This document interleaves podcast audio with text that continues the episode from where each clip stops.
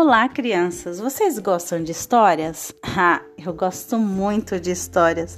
Eu gosto de ouvir e contar histórias. Sou Vânia Matias, contadora de história, e hoje eu vou continuar a história de Mary.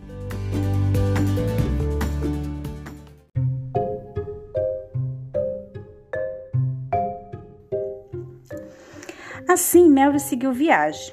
Atravessou vales, ribeiros e seu caminho até Bala. Olha, ficava assim, ela no caminho ela ficava muito cansada. Os pés dela doía. Algumas vezes, Mary chegou a pensar que não chegaria nunca até Bala. Parecia muito longe e era demais para ela fazer aquela viagem a pé e sozinha. Nesses momentos, ela tentava encorajar a si mesma, dizendo: Vamos, Mary, vamos, não falta muito agora. Ela pensava assim, descansava um pouco e seguia caminho. Ao anoitecer, Mary conseguiu ver a cidade. Era Bala. O coração de Mary bateu mais forte. Finalmente ela havia chegado. Mais motivada do que nunca, Mary continuou, novamente agora descendo a colina. Chegou a Bala cansada, com fome e com os pés cheios de bolha. Mary pediu informação para encontrar a casa de um pastor chamado Thomas Charles. Ele era quem tinha Bíblias para vender. Depois de bater em várias portas e pedir ajuda, por fim Mary encontrou a casa do pastor. Ela atravessou o jardim da casa do pastor e bateu com força na porta da frente. Esse era o dia que Mary esperava já havia muito tempo.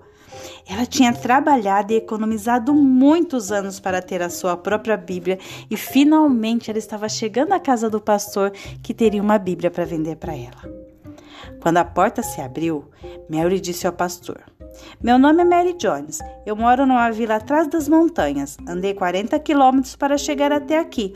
Economizei durante seis anos para comprar uma Bíblia. O dinheiro está aqui nessa bolsa. Se o senhor quiser, pode contar. O senhor tem uma Bíblia em galês para mim? É, Mary falava galês.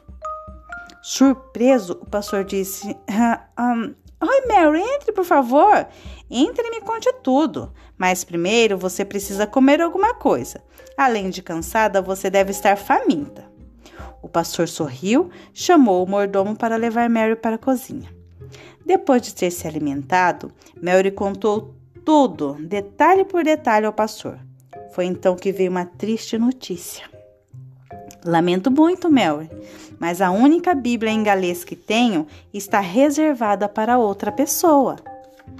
Mary mal podia acreditar. Aquelas palavras acabaram com a esperança que ela sustentou por todos aqueles anos.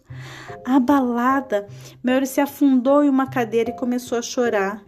Devo voltar para minha casa sem uma Bíblia, de mãos vazias. Mary chorava desconsolada. Seis anos trabalhando e juntando dinheiro essa viagem toda e agora nada de Bíblia. O pastor ficou sensibilizado ao ver o choro de Mary. Na verdade, ele tinha uma Bíblia em inglês e outra em galês. E a pessoa que havia encomendado a Bíblia compreendia os dois idiomas. Então ele disse: Não chore, Mary. Sei que ter uma Bíblia é um sonho de sua vida. Você batalhou muito para isso e merece ter a sua própria Bíblia. Aqui está, pode levar. É uma Bíblia em galês. Mary deu um pulo de alegria, as lágrimas secaram e com muito carinho ela abraçou a Bíblia. Aquela Bíblia tão preciosa era dela. Obrigada, pastor, muito obrigada, pastor. Na manhã seguinte, Mary segurou a sua Bíblia com as duas mãos e, transbordando de felicidade, começou a voltar a viagem para o seu lar. Naquela tarde, os pais de Mary aguardavam ansiosamente o retorno da filha. Ao anoitecer, ela finalmente chegou em casa. Olhe, papai, olhe, mamãe, a minha Bíblia, a minha Bíblia, a minha Bíblia, dizia Mary com um sorriso deste tamanhão no rosto. Depois de jantarem, todos se sentaram à luz da lamparina. Pela primeira vez, Mary abriu a Bíblia em sua casa e leu o Salmo 150. Aleluia! Louvem a Deus no seu templo. Louve ao Senhor pelas coisas maravilhosas que tem feito. Todos os seres vivos louvem ao Senhor. Aleluia. Então a família Jones se ajoelhou para agradecer a Deus pelo maravilhoso tesouro que eles tinham conseguido. A Bíblia, a sua própria Bíblia em sua língua, a língua que eles compreendiam melhor. Mas a história de Mary não acaba aqui. É, Mary se tornou parte de uma história muito maior ainda, que dura até os dias de hoje. Em seu escritório, de vez em quando, o pastor Thomas Charles lembrava como a jovem menina tinha saído feliz com a sua própria Bíblia e a Bíblia na sua própria língua. O pastor ficou imaginando que deveria ter muitas outras pessoas como Mary Jones querendo Bíblias em seu país. Então, alguns anos depois, ele, numa reunião para mostrar a necessidade de uma Bíblia, o pastor Jones contou a história de Mary em um encontro de pastores lá em Londres. Ali, os dirigentes das igrejas fizeram planos para obter mais Bíblias a preços acessíveis para a população do país de Gales. Quando foi sugerida a criação de uma organização para fornecer Bíblia para o país de Gales, o pastor chamado Hughes exclamou: é claro que uma sociedade deve ser formada com essa finalidade, mas por que só, não, só para o país de Gales? Por que não para a Grã-Bretanha toda? Por que não para o mundo inteiro? Ah, gente! E assim, naquele encontro que reuniu cerca de 300 pessoas, foi fundada a Sociedade Bíblia Britânica e Estrangeira. Era 7 de março de 1804. O trabalho dessa sociedade chegou a muitos outros países.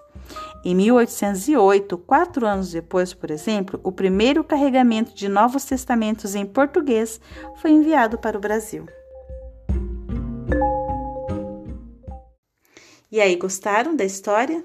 Vocês viram como Mary, uma menininha simples que não sabia ler nem escrever, lá de uma, de uma vilazinha onde nem escola tinha, conseguiu revolucionar o mundo em relação à Bíblia. E você também consegue fazer o máximo de você. Beijinhos e até a próxima história.